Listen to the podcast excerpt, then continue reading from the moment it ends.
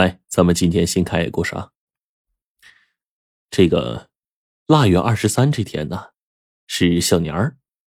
山杏和奶奶还有爹娘一起祭过灶、吃过饺子，就急匆匆的和家人告别出门了。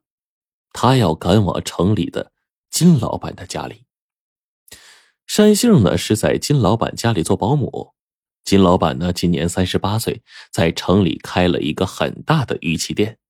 他平时啊都忙着做生意，怕媳妇儿呢在家寂寞，就专门高价雇了一个年轻啊清爽的一个姑娘做保姆。做家务是其次的，主要是陪媳妇儿啊说话解闷儿。呃，山杏呢就这样来到了他们家。金老板夫妇为人厚道，山杏在他们家一干就是三年。前两年呢，到了年关，金老板都会给山杏一个红包，让他回家团聚去。可是呢，今年金老板的媳妇儿有喜了，预产期恰好是在年头岁尾这几天。金老板两口子就跟山杏商量，说让他腊月十五呢，呃，回家团聚，在腊月二十四之前赶回来，照顾金老板媳妇儿生孩子。山杏就郑重的答应了。今天。就是他回城的日子。下半晌啊，特意采了一大把的腊梅花，准备送给新老板夫妇。那这么新鲜的腊梅花呢，城里根本是买不到的。山里啊，只有这一条崎岖的小路是通向外面公路的。山杏的家呢，在半山腰。每一次出山走到公路呢，需要两个来小时。可是今天不知道怎么回事山杏走了半天还没到，这山里呀天黑的早，此时月暗星稀，山杏手里这小手电发着微弱的光，只能照出前面一米左右的距离。那这点光亮啊，让他感觉路两边更黑了。山风呼呼的吹着哨音，山杏用手紧了紧围巾，抱紧了怀里的腊梅花，使劲的加快脚步。终于是出山了，山杏就看到公路旁那块竖起的大石头，长长的松了口气。这石头啊，就是当地人的站牌，平时不管多晚，这里总会聚着几个候车的人。可是今天，奇了怪了，清清冷冷的，一个人都没有。山杏就心想，可能是临近年关了啊，人们都往家赶，没人出山吧。忽然。一阵冷风吹过来，让他打了个寒颤。四周啊，死一样的寂静。山杏就觉得就像掉进了冰窟里似的，一股彻骨的寒意从四周袭来。他是真有点后悔没让他老爹来送他呀。黑暗中，山杏就听到了滴滴的两声，他精神一振啊，汽车来了。车刚一停稳，山杏就迈步上去，车里啊。空空的，没有乘客，连售票员都没有，只有司机一个人坐在驾驶座上。山杏啊，就把钱递给司机，脸一直冲前面的司机慢慢转过头。这是一个中年人，苍白的脸上啊，一双细眯着的小眼睛，仿佛几天没睡似的，红红的。山杏让这司机一打量，禁不住就打了个寒颤。然后呢，这山杏啊。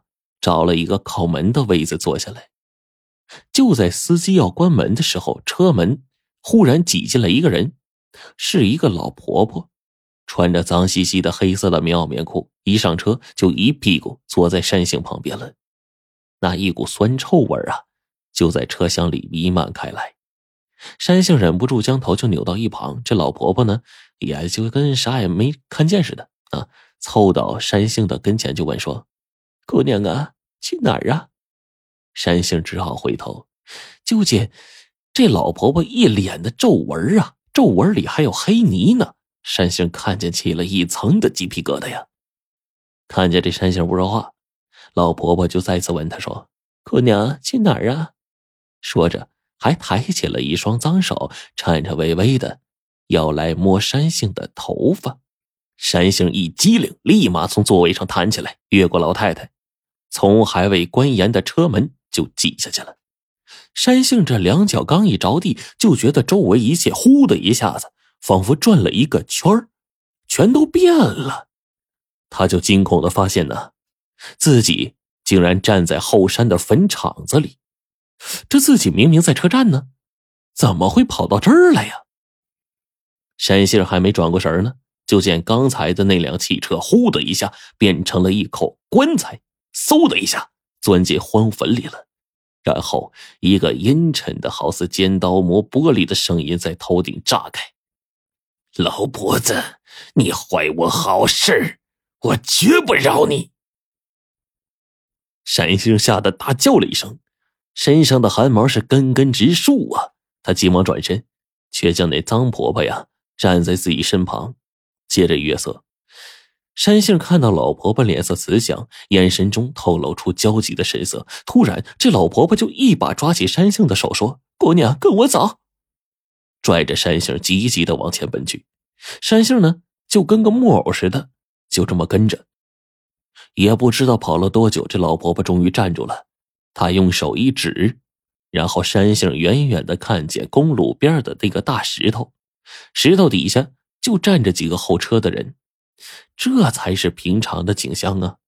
可是刚才是怎么回事呢？山杏就呆呆的站在那儿，一动也不敢动啊。这个时候，老婆婆说话了：“姑娘，你刚才险些遭了毒手，那是个假司机，他生前呢就是个泼皮，在一次斗殴中被人打死，碰巧葬在这灵脉上，魂魄没散。”每三年就要到阳间作祟一次，骗一个八字纯阳的年轻女子进他坟里，以保他魂魄不散。听着这老婆婆飘飘忽忽的声音，山杏是半信半疑。可是呢，要不是这样啊，刚才那可怕的一幕又怎么解释呢？这个时候，老婆婆递过来一包东西，这山杏也不敢接呀。老婆婆就。轻声的说：“姑娘莫怕，你祖上对我有恩。呃，这个，呃，我今天冒险呢，出手相助啊。来，这个给你啊，拿上它，鬼魂啊就不敢靠近你的身了。”山杏就颤声的问他：“我我祖上怎么对你有恩了？你老救了我，我怎么报答呀？”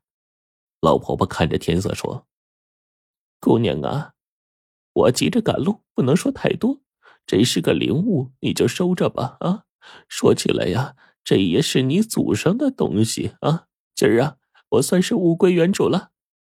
这老婆婆一边说，一边把一包东西塞到山杏手里，急匆匆的转身就走。可还没走两步呢，他又折回来了，对山杏说：“这个阴毒的老山怪呀，不会放过我。呃，我就从……”你这里借一朵腊梅花吧，希望这美丽的生命能护佑着我啊！老婆婆说完，然后从山杏手里的花束里啊摘下一朵腊梅，身形一飘，就隐进夜色里不见了。